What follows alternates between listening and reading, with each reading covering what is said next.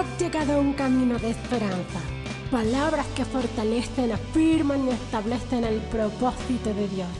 Un camino de esperanza es una vida con Jesús.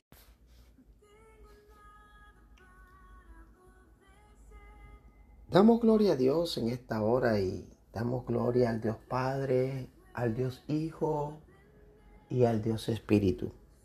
Y damos gloria a Dios por esta nueva oportunidad que tenemos una vez más de poder exaltar y glorificar el nombre del que vive y reina por los siglos de los siglos. La palabra de Dios nos enseña que el único juez justo se llama Jehová de los ejércitos. También su palabra nos enseña que en Él no hay sombra de variaciones. Dice que Él es el mismo de ayer, de hoy y por los siglos de los siglos. Y Jesús fue entregado, fue condenado inocentemente.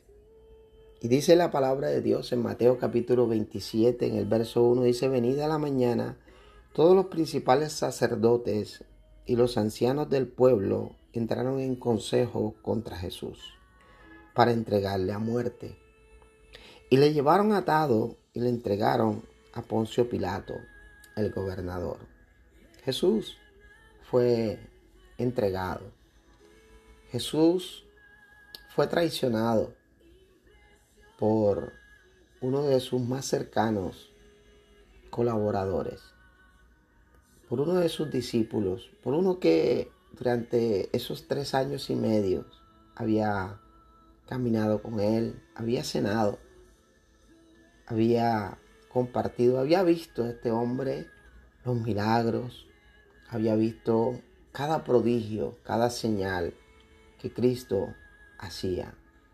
Pero este hombre nunca pudo entender que el reino de Jesús no era un reino terrenal, que el gobierno de Cristo estaba por encima de lo terrenal.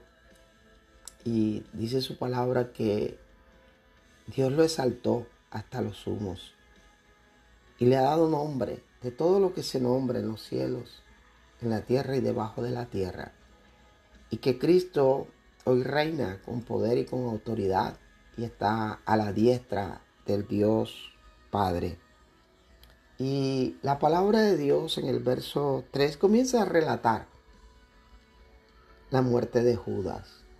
Y dice que entonces Judas, el que le había entregado, viendo que era condenado, devolvió arrepentido las 30 piezas de plata a los principales sacerdotes y a los ancianos.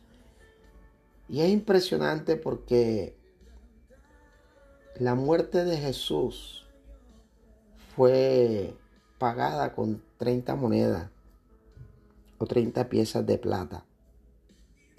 Y la pagaron los religiosos, la pagaron los sacerdotes y los ancianos del pueblo judío. Y dice que este hombre, Judas, quiso arrepentirse de lo que había hecho.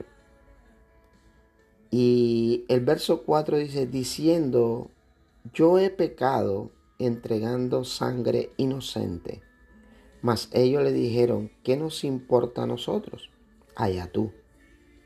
Y dice que Judas arrojando las piezas de plata en el templo salió, fue y se ahorcó.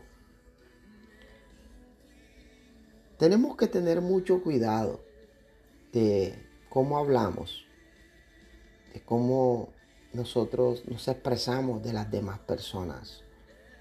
Porque estamos condenando y llevando a gente inocente muchas veces. Es sorprendente cuando alguien hace una acusación de otra persona con una severidad y saber que su testimonio su confesión puede llevar a esa otra persona a la muerte. y que no haya temor en el corazón del hombre, que no haya ni siquiera un grado de, temor, de, de arrepentimiento. Y dice que Judas se arrepintió, pero ya era demasiado tarde. Ya todo el daño estaba hecho. Y todos sabemos que era necesario que Cristo llegara a la cruz. Y ahí en esa cruz Jesús nos libertó, nos dio, nos dio autoridad, nos dio poder, nos restituyó todo lo que había perdido Adán. Pero Judas caminó con el maestro siempre buscando su propio bien, su propio provecho. Y eso lo llevó a su propia muerte, a que él mismo tomara la decisión de suicidarse. Cuida lo que hablas, cuida lo que dices, cuida lo que piensas de las demás personas, porque en lo que juzgas te puedes condenar. Y la palabra de Dios dice que amarás a tu prójimo como a ti mismo. Amarás a tu prójimo como a ti mismo. Y la palabra también nos enseña que debemos orar por nuestros enemigos, bendecirlos y dejar que el juez justo traiga la verdadera justicia. Gente de carne y hueso, pero que solo se inclina ante el Rey de Reyes Señor de Señores. Aquí está, Señor. Todavía hay gente santa en esta tierra. Todavía hay